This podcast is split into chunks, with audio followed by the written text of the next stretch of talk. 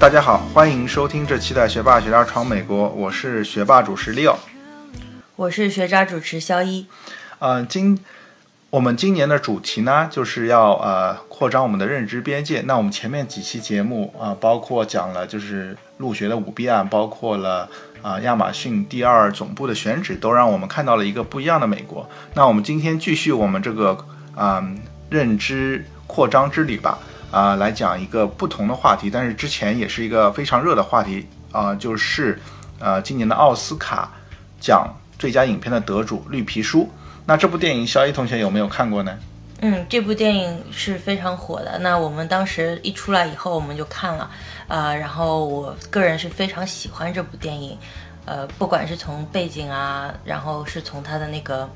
嗯、要表达的意义上，但是我更喜欢的一点是关于他对一个人性上就跨越种族的一个理解。嗯，对。那为什么我们要讲这部电影呢？因为呃，这部电影实际上它的背景是发生在大约是一九六二年，实际上是当时好像民主呃就是种族隔离是呃最猖狂的一段时间吧。所以说从这个电影中，实际上让我们也看到了一个完全不一样的美国。因为现在的美国，小雨同学是不是感觉种族之间啊，就是还是相互比较包容的吧？呃，相对来说比那个时候是包容非常多的了。当然，可能还这个这个根深蒂固的有一些东西还是存在的。对，对，但是当时实际上一九六二年的时候，就是这个电影发生的时候，实际上还是说呃种族隔离是非常严重的。然后在这个一九六三年，就是这个电影发生的一年之后，就就是很著名的马丁路德金博士发表了一个“我有一个梦想”的演说。然后呃之后就发生了就是平权法案。为什么我们今天讲绿皮书？因为它根据一个就是真实事件改编的电影，它就讲述了一个粗俗的意大利裔的白人司机托尼受雇于一个黑人钢琴家雪莉，共同南下巡演。呃，两人之间的一段就是跨种族、跨阶级的一个友谊的故事。啊、所以它的重点实际上就是当时，呃，北方和南方之间在美国对于种族的话是完全是。呃，相相当于两个不同的世界吧。讲这个电影之前呢，我还是想给听众朋友科普一下，因为我觉得当时一九六零年的美国实际上是我们都不是很知道，因为我们现在看到一个都是一个非常啊、包容的一个美国，但是在当时实际上是民权运动，包括就是种族是最严重的时候。那看了这部电影以后，也扩张了我一些认识边界，因为很多的一些细节，我当时嗯都没有想到，原来黑人受到了这么不公正的一些待遇吧。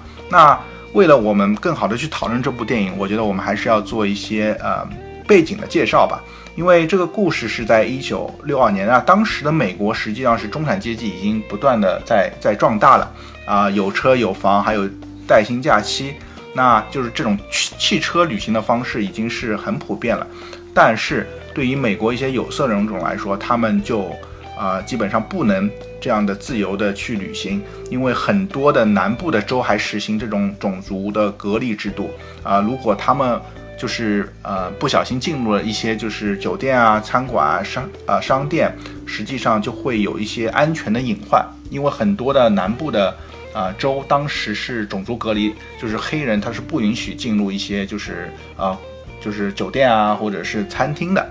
那这个一九六零年的时候，呃，离当时就是很著名的美国的呃南北战争已经过去了一百年了。啊、实际上在这个南北战争中，北方的就是由啊、林肯总统领导的北方军最终战胜了南方军，让呃然后废除了奴隶制。那大家听众朋友应该会想，就是废除了奴隶制，那就是大部分黑人应该获得了自由吧，在这一百年中，但实际上啊、不是这样的。呃，虽然说奴隶制呃奴隶制废除了，但是黑人的地位啊，包括他们的一些权利啊，还是没有得到保护，而是变本加厉吧。因为在南方的州，当时就是一八七七年的时候，就是呃南方重建时期结束，呃南部的各个州制定了一个所谓的叫吉姆克劳法，恢复了种族隔离，啊、剥夺了黑人很多权利。实际上最重要就是黑人与白人呃是不能通婚的。然后学校、教堂、医院、餐厅、商店、旅馆，啊、剧场、厕所和很多的公共场所都实行了种族隔离。就是黑人和白呃，就黑人不能去进入这些啊、设施，呃，所以说在这个程度上，实际上虽然说是没有奴隶制了，但是黑人的权利还是啊。非非常的嗯低微吧，因为种族隔离这种事，嗯，一直延续到一九六零年，就是在这个故事发生的那个一百年之后，在独立战争废除奴隶制以后，还是呃非常普遍的。所以说，在这个背景中，就开始了我们这个故事吧。对，那这个绿皮书这本书呢，也是真实存在的，因为当时刚刚也说了嘛，当时大家都开始旅行啦。就开始就是嗯自己开车出去玩啊什么的，那黑人需要一个指南，去嗯知道说自己可以住在哪里，可以去哪里吃饭。他在旅游的过程中，就是哪些地方是不应该去的，就是一个是安全安全隐患啊，另外一个就是。呃，让这个其他出行变得可能嘛？书实际上让我想起了，呃，就是我们现在很著名的叫，呃，米其林指南吧。米其林指南。实际上他们是不是就是黑人版的米其林指南这种感觉？就涵盖更多吧，不只是餐厅，还有住宿什么的。对，虽然说绿皮书我们现在讲这个概念是一本旅行，但实际上我觉得这个意义还是非常讽刺的，因为，呃，他这本书是给黑人用的，因为在南方的州。很多的酒店、呃旅馆是不接受黑人的，所以说他们这本书不只是一个旅游的概念，我觉得更多是一个安全的起见，一定要啊有这本书才能去住，呃到南部州才能去住酒店，因为很多酒店如果他们不慎进入的话，实际上是有很多安全的隐患的。对，呃那但是这本书给我感触比较深的是，其实它在里面还有一句话。它是写着是这样的：不久的将来会有那么一天，绿皮书停止发行的那一天。那你也看到了，就是他其实发行这个书呢，一个是为了方便，另外一个其实是比较无奈的。然后他就非常希望有一天就没有再也没有这种种种族的隔离，大家都可以自由的去住任何的酒店，去吃任何的餐厅，就不用去担心说啊这边会有一些冲突啊之类的。所以他在书里边。这是真实的，就是在真真正的书里面，它就有这样一句话：不久将来会有那么一天，绿皮书停止发行的那一天。对，所以这句话实际上也是，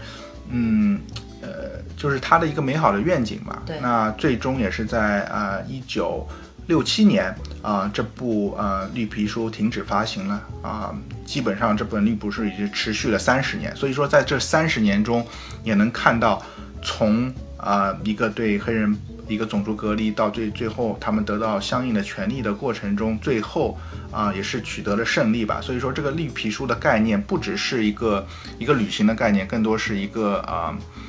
呃一个更包容一个啊对一个社会进步吧，在社会的一个进步吧。对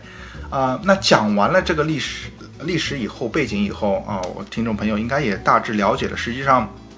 一九六零年代的美国和我们现在认知的美国真的是完全不一样吧？对，也是扩张了我们的认知边界。因为，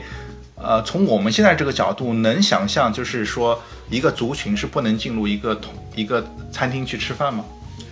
呃，我觉得我我根本不太能想象到，就是说哦，我去一家餐厅吃饭，然后你被拒绝进入，因为你是黄皮肤或者你是黑皮肤，我觉得我会很。很生气，很暴怒吧？就是他想说，这都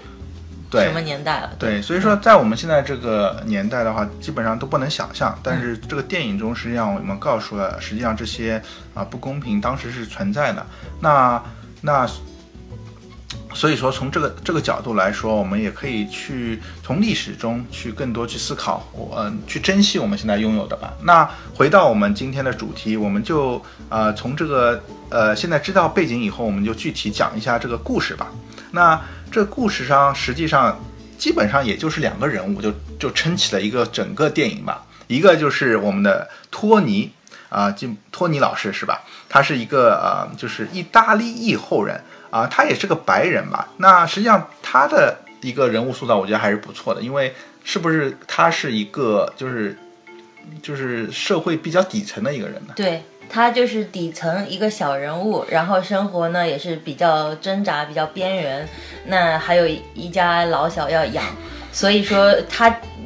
白人的一个就是起点非常的低，嗯，然后跟我们的那个雪莉博士呢形成鲜明对比。对，那雪莉博士他就是一个啊一。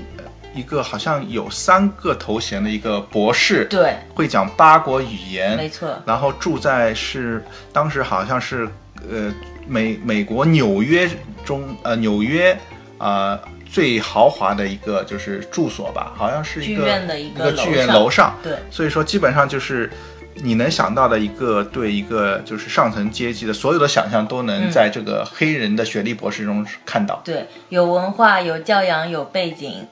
然后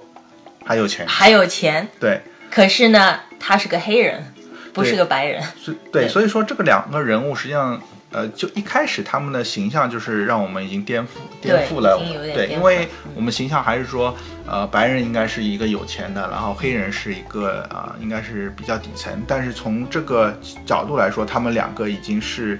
角色互换了，是吧？而且我觉得这个切入点比较新颖吧，因为大部分关于黑人的一些电影，或者是关于一些种族批判的一些电影，他可能会把这个人物塑造到比较底层，然后怎么样去反抗啊，就是争取到自己的权利。但是这个的话，你一一一出来是这样子的，然后你就觉得说，嘿，他到底要讲些什么？对，嗯，对。那所以说一开始的话，是托尼当时是。呃，比较底层，然后他是在一个夜总会啊工作，但是因为了一些呃失误吧，然后呃就失去了这个工作。那他为了养家糊口嘛，就是要开始找工作。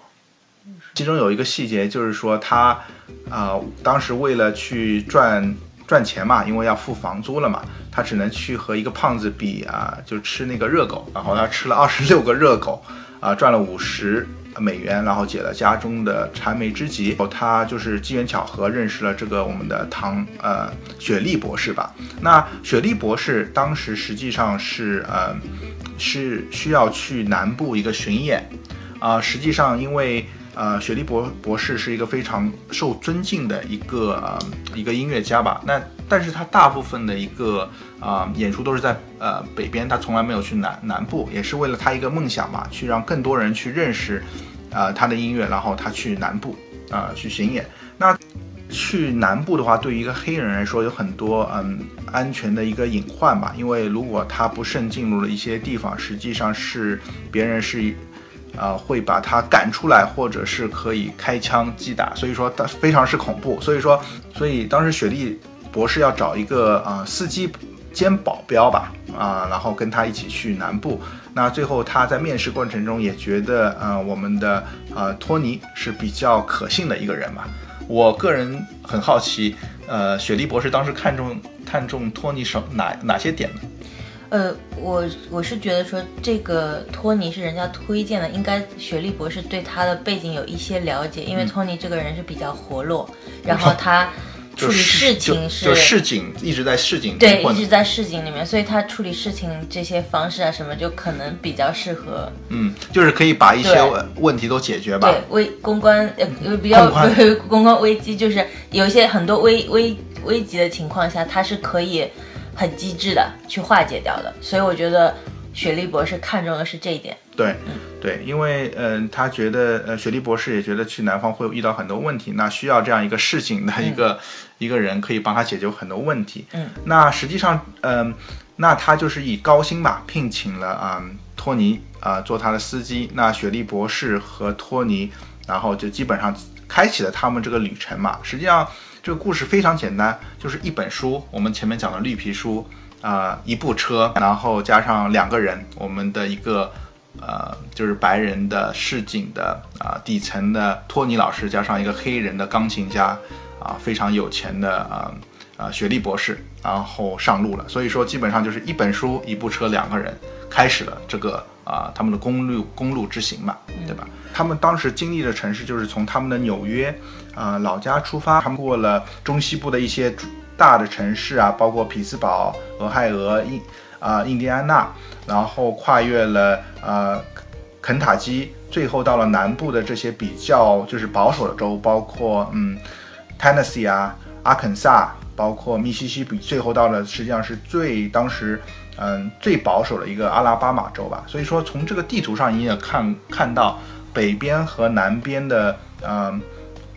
的一就是很很巨大的一个区别吧，就是对待当时的一个一个一个种族的事情。但那讲完了就是他们这些城市吧，那我们就是从这个故事中出手，从一些细节上，然后讲一下，就是说我们啊、怎么样能帮助我们认识一道一个一个不一样的美国吧。对，那首先的话，第一个细节的话，实际上最著名的，我觉得，如果听众朋友想看这部电影，我觉得我个人也觉得最喜欢的一个场景就是一个吃炸鸡吧，就是吃一个肯德基的一个画面。那当时这个为什么这个画面会让大家就觉得嗯又好笑，但是又觉得有一些嗯、思考吧？电影里面比较经典的一个片段，就是有一个吃炸吃炸鸡这一个这一场戏，呃，我相信大家可能看了很多表情包，就是啪啪打脸的表情包，因为博士刚刚开始是觉得说啊，我肯定不要吃的，因为 Tony 跟他说，你们黑人不是最喜欢吃炸鸡嘛。所以，我作为如果我是博士，我当然也会很反抗，想说你怎么戴有色眼镜看我？可是啪啪打脸，因为呃，在托尼的坚持下面呢，博士就吃了一个鸡腿，然后就爱上了炸鸡，然后你怎么确定他是爱上炸鸡？我怎么觉得他是被逼就不想让托尼待在那边烦了，所以他就吃一个鸡腿呢？不不不，我看到他的表情了，我觉得他是很享受的，而且他吃完跟托尼一样，把那个骨头都扔出去了，所以是整个一个很放松的状态。所以他那个表情就是很享受，是在吃炸鸡吗？对，而且我从这一幕里面，我现在想，我觉得说，首先 Tony 对黑人喜欢吃炸鸡就是一个带有很刻板的印象了。对，然后博士呢，很很他很愤怒，很反感，因为他觉得说，你凭什么戴有色眼镜看我？可是他自己也知道说，哦，是有这样一种有色眼镜。嗯。但是后来他爱上吃炸鸡这个东西以后呢，就好像他们就觉得说，就是这么简单，就是美食，我就愿意去享受美食，嗯管他什么黑人喜欢吃炸鸡啊，还是什么样的有色眼镜，我不管，我就喜欢吃炸鸡。对，但但是我很好奇，从这边看，原呃那个雪莉博士以前没有吃过炸鸡吗？雪莉博士是一个比较个个个上上层阶级的一个，虽然他是黑人，可是他是上层阶级的，所以从来都垃圾食品。对不太去吃这些垃圾食品啊之类。就他对，所以吃炸鸡这个真的是非常经典吧？对，然后看完雪莉博士跳着兰花指啃鸡腿。我们也超级想吃炸鸡，所以也去来了一个那个，当然不是肯德基，其他的炸鸡。对，所以说我觉得现在如果听众朋友去网上去找这些呃表情包，我觉得雪莉博士吃炸鸡也变成了一个经典的画面吧。对啊，而且是一个真香定律。刚开始就觉得说我死也不会吃的，嗯，可是后来就觉得啊，真香。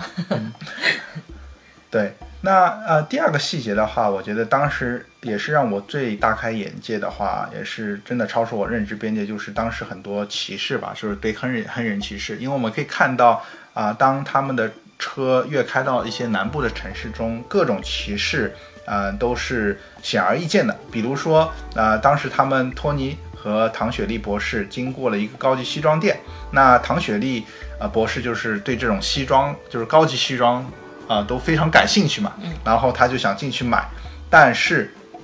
进去以后，店员表示，呃，没有办法给他试衣间，让他去试这个服装。那这个是不是就是一个歧视？因为黑人就没有对权利去进入这个西装店去买买衣服吧？对啊，对，绝对是对黑人赤裸裸的歧视。嗯，他的意思就是说我不会卖给你的，你你也不要试。对对。然后呃，还有一个就是说，在唐雪莉弹奏钢琴时中，就是现场呢，就是因为他们很多当时在庄园里面，就是说弹嘛，你可以看到基本上听众都是白人，然后黑黑人的就是这种，他只能在窗外听，因为他们有种族隔离嘛，要是要在两个不同的空间嘛，所以说就非常的，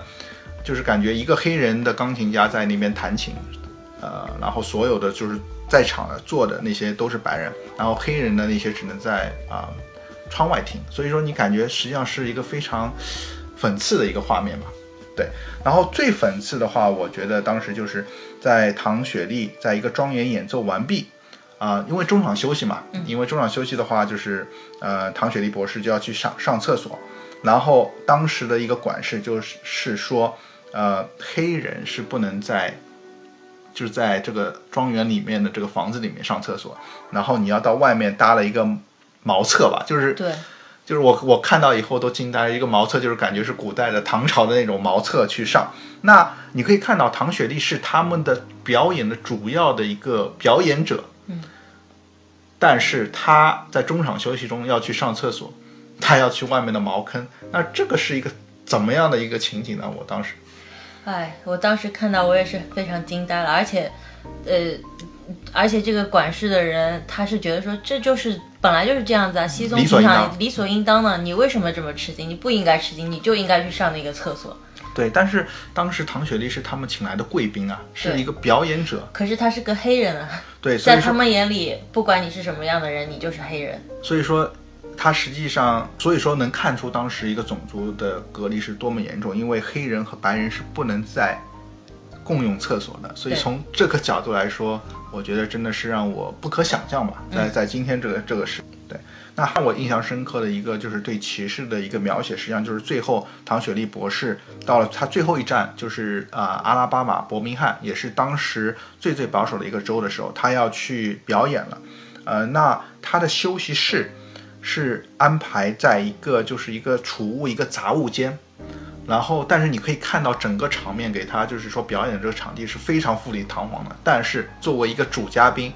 你要去的休息室只能是一个杂物间，你真正能看到就是非常一个就是呃，我觉得是一个讽刺或者是一个你可以看出我是主嘉宾。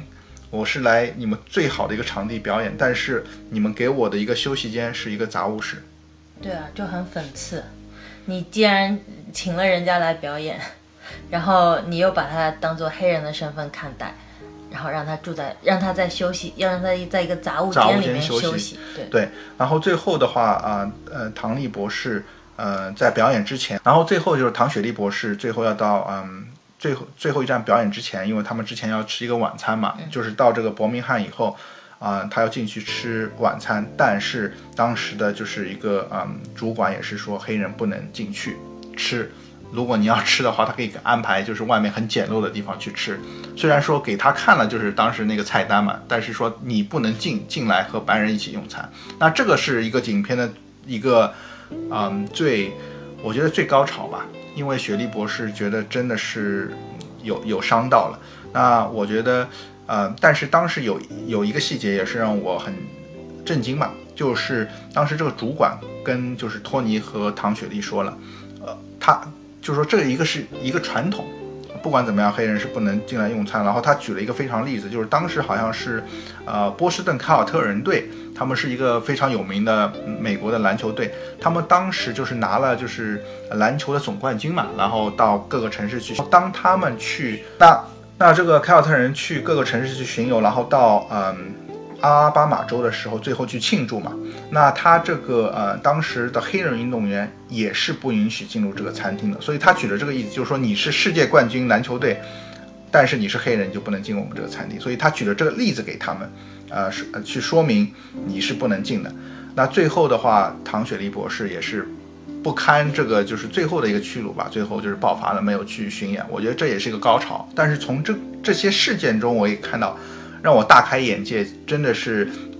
让我看到了一个我认知边界之外的东西，因为觉得实在是有些过分嘛。如果试想一下，肖一同学，你当时如果处在这个情景中，你是不是会暴怒？暴怒，马上就不不演了，我就直接回去了。但当时其实还有一个情景，就是，呃呃，雪莉博士就问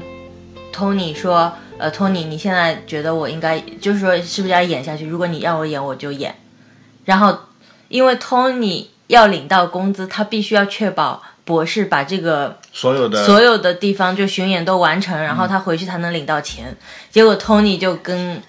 跟博士说，我们就不要演了，不演了，因为当时他自己也已经就是意识到，意识到就是对，可能就是潜意识吧，他就觉得说太不公平了，对。这完全是不对的。当然，他已经把雪莉博士作为一个很好的朋友，嗯。然后他就不要，我宁可不要这个钱了，我也不要让他受这样的屈辱。然后他们就没有在那一站巡演。嗯，对，所以说在这个过程中，我是真的这些从这些细节中，啊，就是当时这些不公平的歧视的细节中，也可以看到当时一九六零年的美国，虽然说他们说的是呃自由平等，但是实际上是对黑人的这个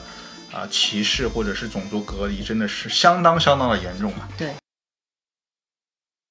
学霸学渣闯美国，海外游子的大本营。我们用最真实的声音，带你领略美国校园的精彩纷呈，揭秘北美职场的苦辣酸甜，洞悉美帝最前沿的资讯视角。不管你是学霸还是学渣，我们期待和你一起成长，一起寻梦，一起闯美国。讲完了歧视的这这些细节之后，我们还要讲一个，就是我觉得我个人非常喜欢的，就是嗯，在这部电影中一个天气的一些呃场景吧，就是一些下雨或者下雪的一个三个场景，实际上也让我们看到整个电影的一个从一开始的一些呃。呃，就是冲突到最后一些缓解，包括最后一些就是理解和包容。我觉得这这些场景实际上给了我们一些很好的一些呃借鉴吧。那首先的话，呃，有三个场景，包括天气。第那第一场的天气实际上就是一个当时警察把他们拦下车。对这一场呢是也是比较有代表性的。呃，当时呢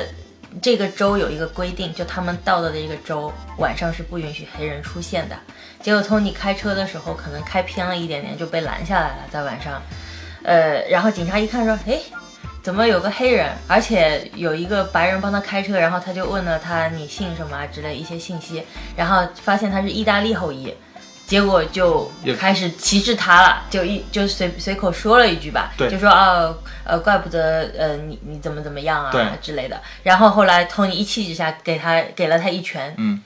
结果。博士和那个托呃托尼都被关进去了。对，我觉得当时托尼应该是气愤到极点，因为首先他当时下着大雨，他让啊托尼下来，然后查证件，是，然后又让那个唐唐雪莉博士也下来，对，因为下着很大的雨下来，然后查证件，那最后又就是歧视他的种族，虽然都是白人，但是他说你是意大利后裔也要歧视，我觉得当时真的是各种歧视。他歧视了黑人，又还要歧视白人。对，所以说他嗯当时。呃，托尼一气之下就打了一拳，然后被关进去了。但是最后，唐雪莉博士还是利用了他的呃一个声望吧，最后打电话好像给了一个很高的国家官员，然后国家官员打给了当时的州政呃州长嘛，然后州长打给了这个就是警局的人，最后把他放出来了。但从这个过程，我们也可以看到，当时这个天气一个很恶劣，实际上你看到这个天气实际上就隐示了。啊，他们当时这个一个恶劣的一个环境吧，就是说各种都被歧视吧。对，对，对。那第二场戏实际上也是一个我觉得，呃，非常的一个，也是一个语系吧，就是让当时就是唐雪莉博士爆发了，因为他们两个人是就是托尼和唐雪莉之间的一个，嗯，他们他们两个人之间的矛盾达到一个顶点吧，因为就是因为这件事以后，嗯，就是唐雪莉博士。啊，就是怪托尼当时为什么要出手去打人啊，然后制造了这么多麻烦。但是托尼说，我当时是保护你嘛，我当时是觉得不公平，我要保护。那那最后，托尼也是，嗯，说了一些很极端的话吧，因为他说，就是说我知道我是谁，对吧？就是我是意大利人，我是底层，他很知道他他自己的一个身份。但是他说了很多就是讽刺唐唐雪莉的话，说你都不知道你是谁，你你都不知道你的你的嗯。种族是什么人，你都跟你的亲戚都没有联系。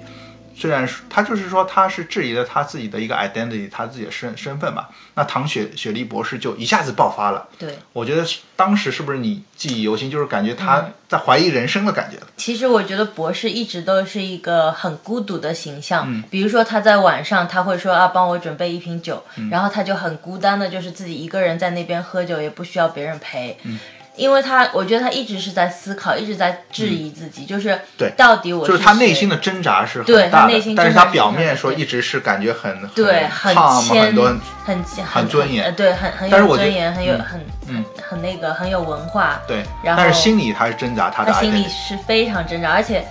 这个铺垫我觉得铺垫的非常好，就是他一直，我觉得我一直就是能想象到他坐在那边，不管是他能住的旅馆还是不能住的旅馆。他都会有有一杯酒在边上，然后慢慢的喝，慢慢的思考，然后慢慢的就去看周围的这种环境。对，就是看看周围，就是好像他，我有一些细节就注意，他有一些酒店，他住的也是黑人住的，就是所有人都是黑人，他们在那边说话，但是他孤独的，就是自己喝着酒，看着他的他的种族，我觉得他也在思考吧，我到底是属于他们还是不属于他们？对，因为他完全融入不了这一些底层的那个社会，嗯，但是他感觉也完融入不了。呃，白人白人的那个呃那些比较比较好的那个阶级，所以他一直就是在怀疑人生。我觉对得，，所以说托尼的这些话真的是戳中他的一个戳中他的要要点了就是所以说他一下对对他一下爆发了嘛，嗯因为他感觉所有的这些羞辱啊、歧视啊，嗯他都要就是在表面上都要尊尊严，但是当托尼当时去说中他要点以后，他一下爆发，他说下着很大的雨，然后他说。他就他下车停车，然后他就在雨中就是自自己走了。对那他最后就是在这个他就是一直在自己质疑自己。他说：“如我又不白，我也不黑，我也不够男人，那我到底是谁？”就感觉这几句话就完全是透露他自己内心的一个挣扎。对他都不知道自己谁，他是黑人、白人还是谁呢？他都不知道他是谁。真的是很痛苦的一个场景，而且我觉得嗯我又想到另外一个场景，就是他们在路上开车的时候，他看到一群黑人在务农，嗯，结果那个黑人也看着他，他也看着呃学历博士也看着他们，哇，然后对就完全是一个一个很鲜明的超对比级，超。级超级大的一个冲突，对。我当时也非常记忆犹新。我觉得当时就是没有一个一句对对白，但是说你看到两边的人，一个是在就是说农场里面务农这些最底层的黑人，然后和雪莉就穿着西装革履，然然后坐一一一部比较好的车对，停在那边，对，然后感觉就是整个言行举止都是非常高端的，然后和他们一个眼睛的对视，我就觉得非常非常一个鲜明的对比吧，就是这两个人。但是我觉得从雪莉博士他心里也是嫩着，到底我是属于他们？嗯，对，所以说这场大雨就是这个天气一场大雨，让这个就是雪莉博士卸下了他所有的伪装，没错，就是感觉完全质疑人生了。那从这个角度中，我们也可以看到他内心的挣扎嘛。那最后的一个天气的，就是说他最后所有巡演结束了，实际上最后一场也没有、呃很成功的，但是他们就说要回啊、纽约过圣诞节了。那在这个过程中，当时实际上，嗯、北部就是圣诞节的时候，一般天气都会比较恶劣嘛，当然下着雪。那当时就是他们就是急着两个人一直要去开始赶回家嘛。那在这个过程中，警车又又来了，又想了把他们拦下来。那当时我一直就想了，呃哎，又来了，对，又要关进去了，对，对嗯，但是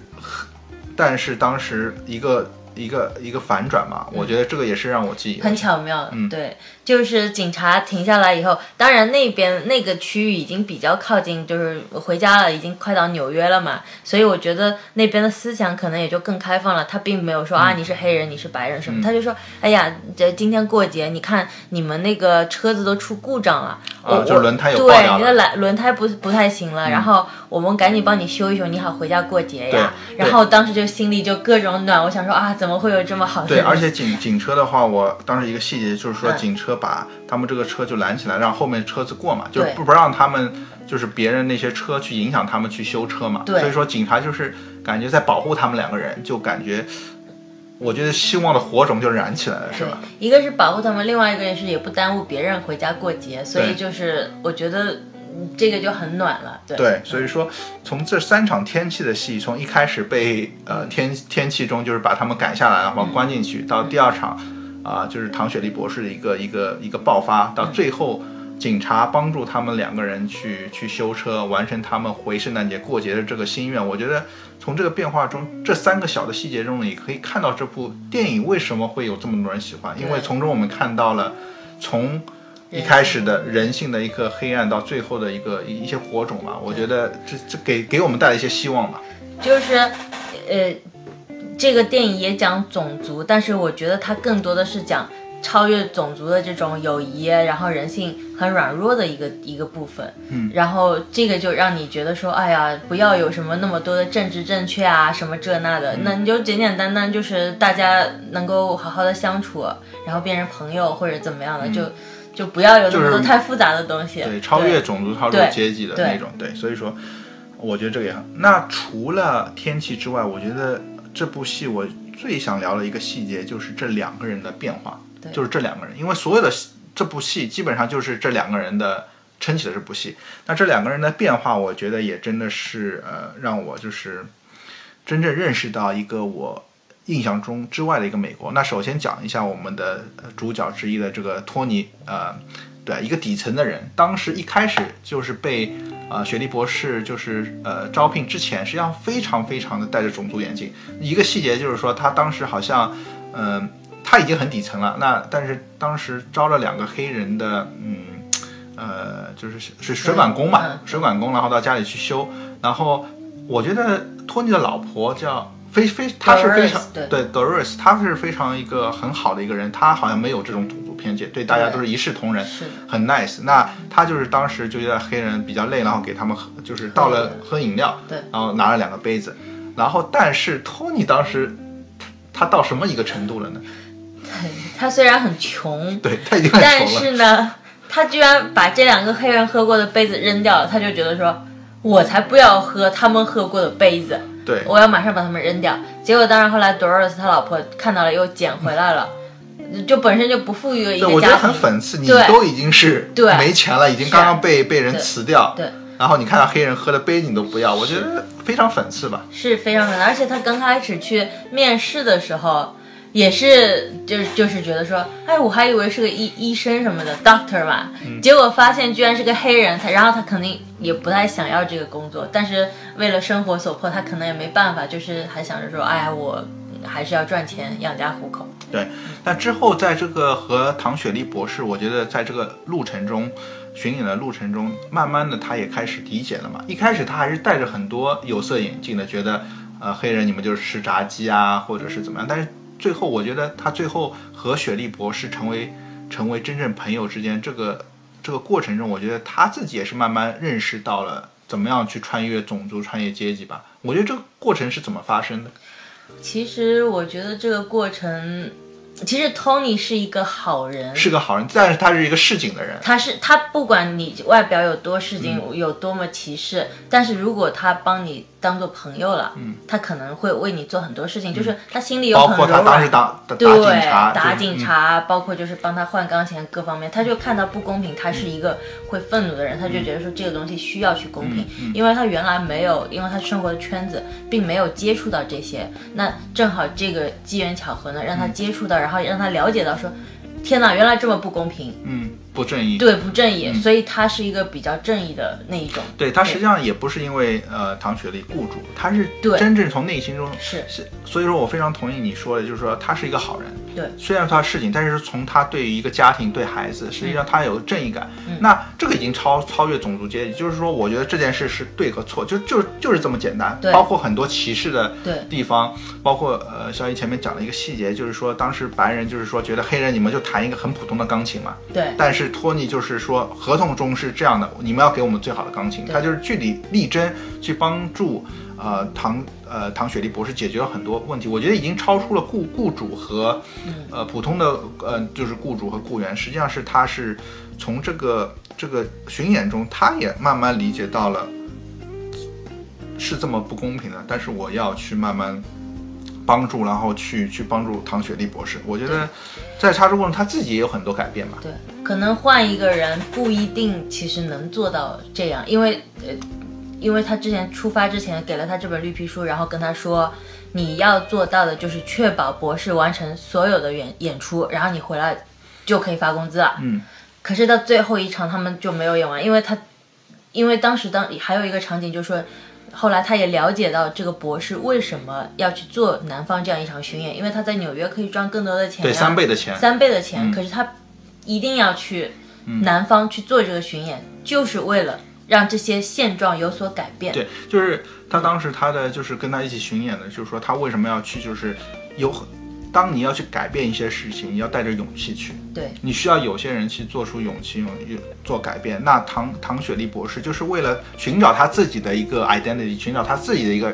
一些的东西，他放弃了三倍高的在纽约可以呃非常安全的演出，去南方，就是他觉得他是有义务去带着这种勇气，让别人看到他的音乐，看到他的这个这个种族，也是看带着勇气去想改变一些事情吧我觉得这个最后让托尼真的也是自己觉得很惭愧，觉得哦，他是带着这个目目标去的，是吧？对对。那最后我觉得从托尼，我觉得他最大改变实际上也是当他回到了。他自己家里去过圣诞节中，他自己也就徘徊，因为当时唐他是邀请唐雪莉博士啊去圣诞节，因为感觉他们已经是最好的朋友了，对吧？那那但是他当时唐雪莉博士也是觉得有可能他个人他他还没有走出他这个心理的一个一个、一个觉得我不应该参加他们白人的这个圣圣诞节，他一个人在他的一个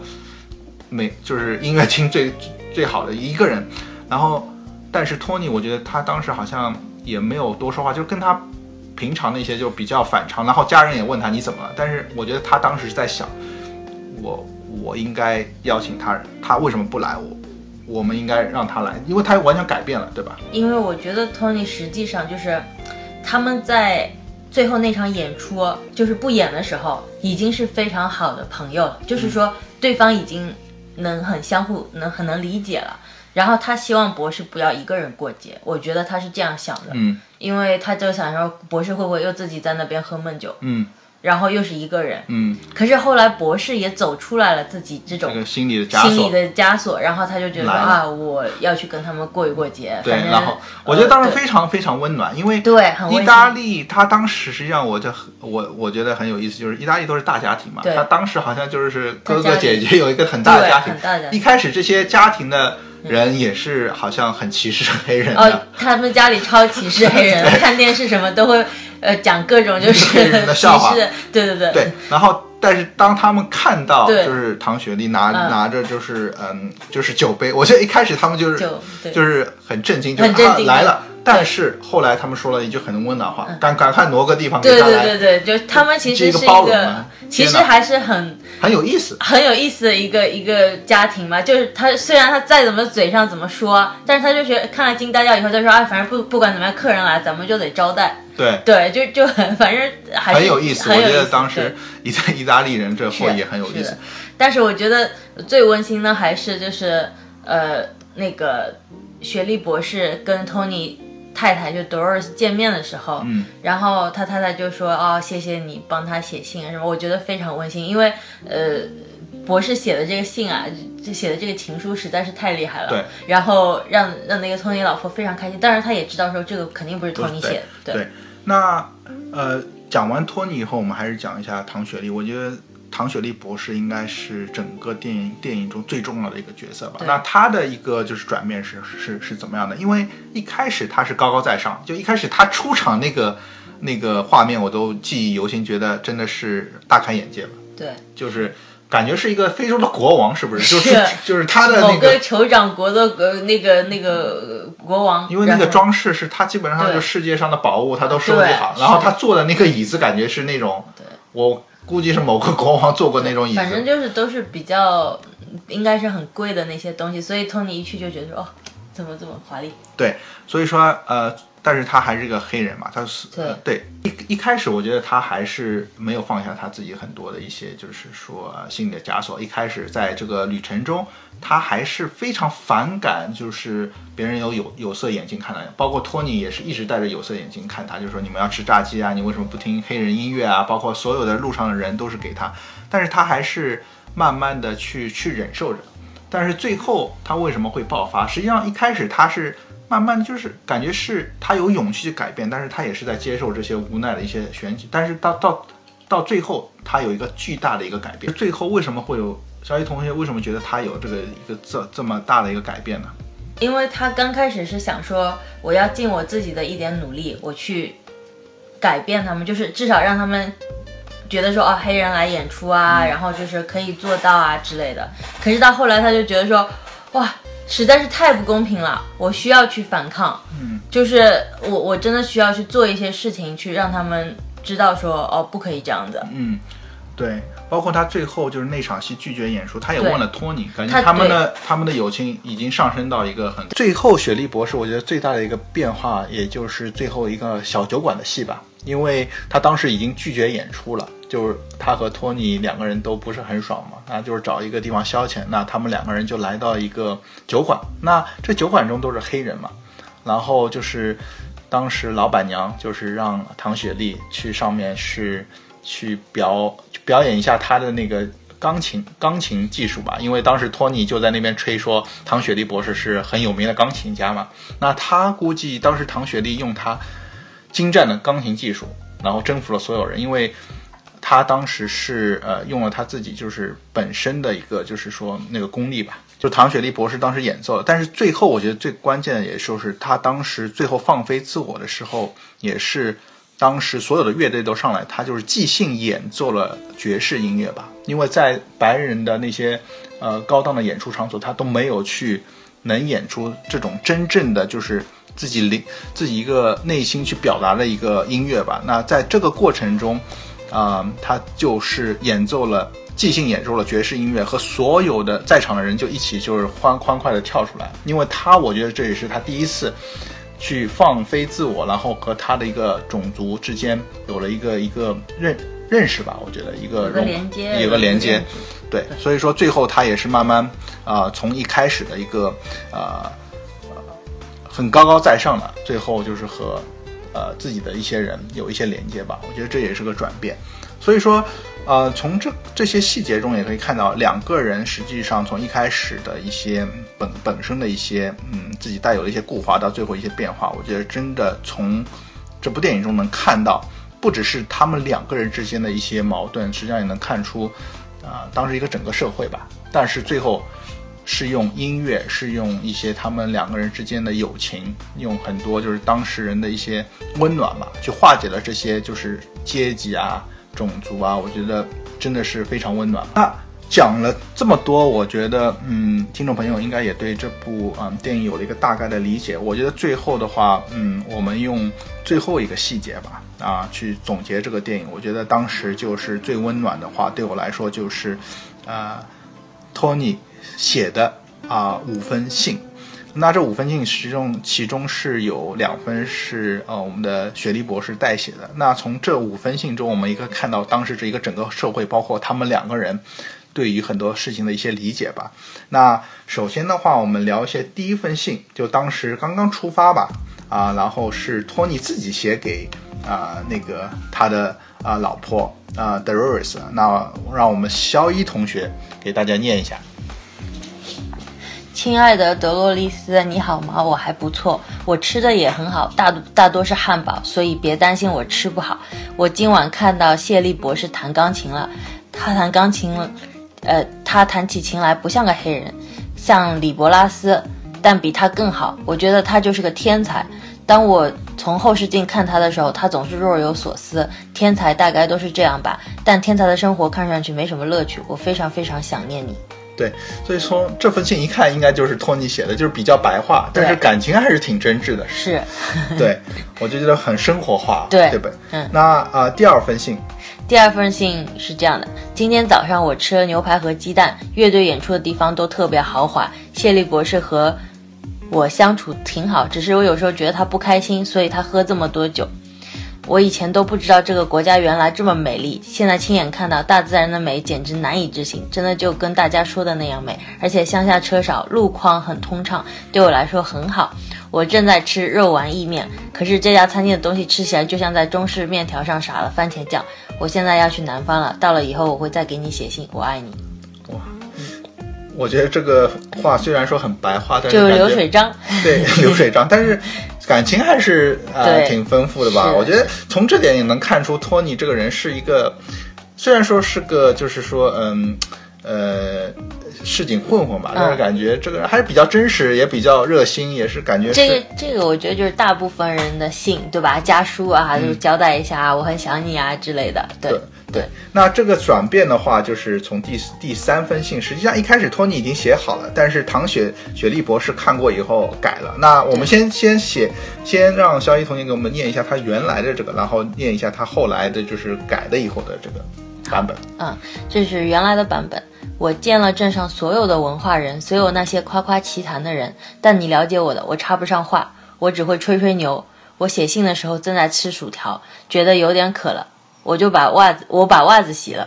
然后放在电视上晾着。我应该带上熨斗。我靠，这完全是流水账。这完全就是想到什么写什么。对。然后呢，当时他还就是写了错别字什么的，然后正好博士在边上，然后他看到了，就把，他。哦就是 dear 应该是 D 呃，应该 dear 是应该是 D E A R，就是亲爱的亲爱的。然后他就写成路 D E E R，对，然后博士惊呆掉了，然后就把它划掉了。那后来博士就帮他就是写了这个信，那这个信是这样的：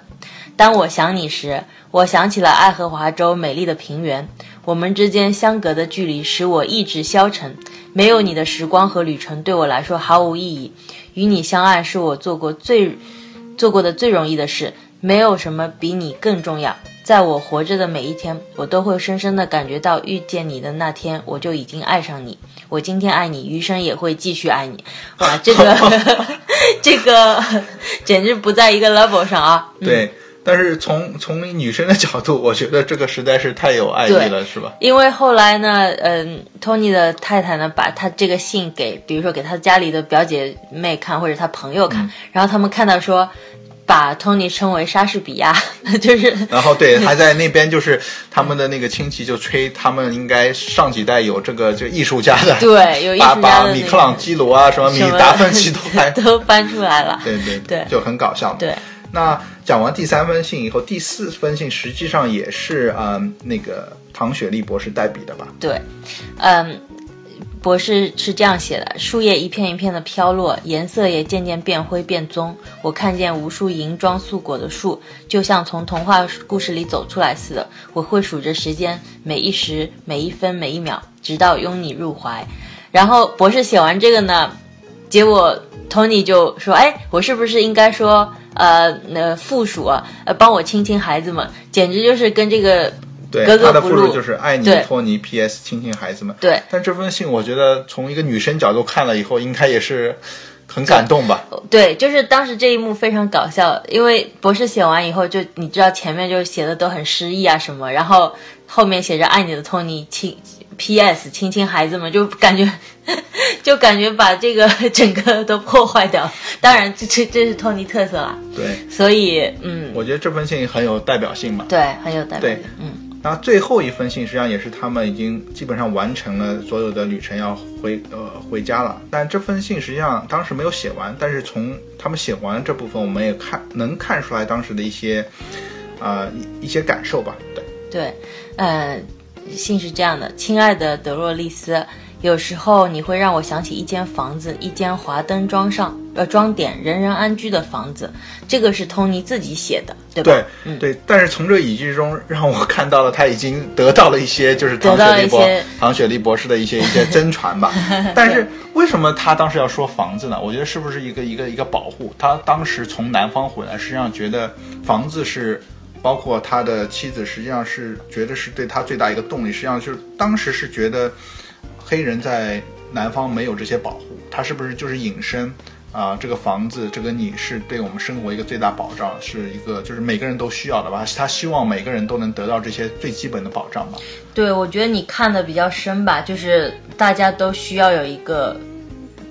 就是呃保保护啊，保障啊。然后，但是我觉得 Tony 只是他对一个美好生活的愿景，他就是有一个房子，然后和自己的家人生活在里面，就是就是人的一个最基本的一些诉求。一个诉求。但是但是从这个电影中看到，实际上在南部这个是实际上还没有能做到。没错，是的，南部还有很多的黑人，嗯，歧呃受到各种歧视，然后晚上也不能出门。对各种可能温饱问题啊，各种都有。对，所以说我觉得是第五封信实际上一个点睛之笔吧。就是我们看到虽然是托尼写的，但是首先从文字上他已经得到了唐雪莉博士真传，但是从另一方面，他也引申了一些意义吧。就是有可能是他最后对他自己在南方的一个这些旅程的一个总结吧。就是他希望能看到一个更简单、更融合的一个一个社会吧。对，其实这部电影最厉害的地方就是让我觉得说。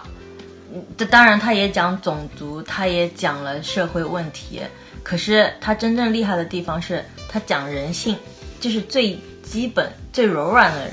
人的一个本能，就是跨越种族、跨越种族、跨越就是人和人之间最简单一些沟通吧。是，我觉得他为什么能获奖，就是因为之前有有太多的政治正确啊，什么这那的，就被人家吹捧的各种，其实。呃，大家虽然嘴上说啊怎么样，他对为阶级做斗争啊这那什么的，可是你心里就觉得说哦，嗯，反正都是政治正确。可是这个呢，真的是焕发了大家心里面最柔软的那个部分，所以有这么多的认同。虽然我觉得可能，呃，有一些，当然社会反响是有一些黑人就觉得说啊，你怎么有点丑化我们这个阶级，我们不喜欢这个电影。可是我觉得大部分人还是找到了很多认同感，因为这部。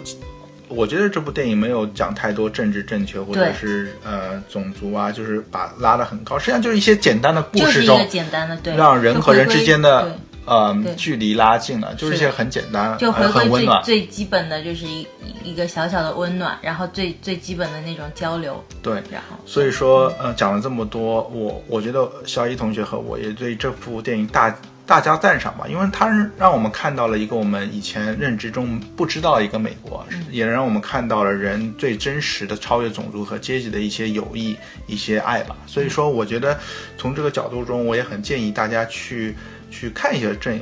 呃这部电影吧，也是认识一个啊、你们有可能也不知道的呃一个美国，但是我觉得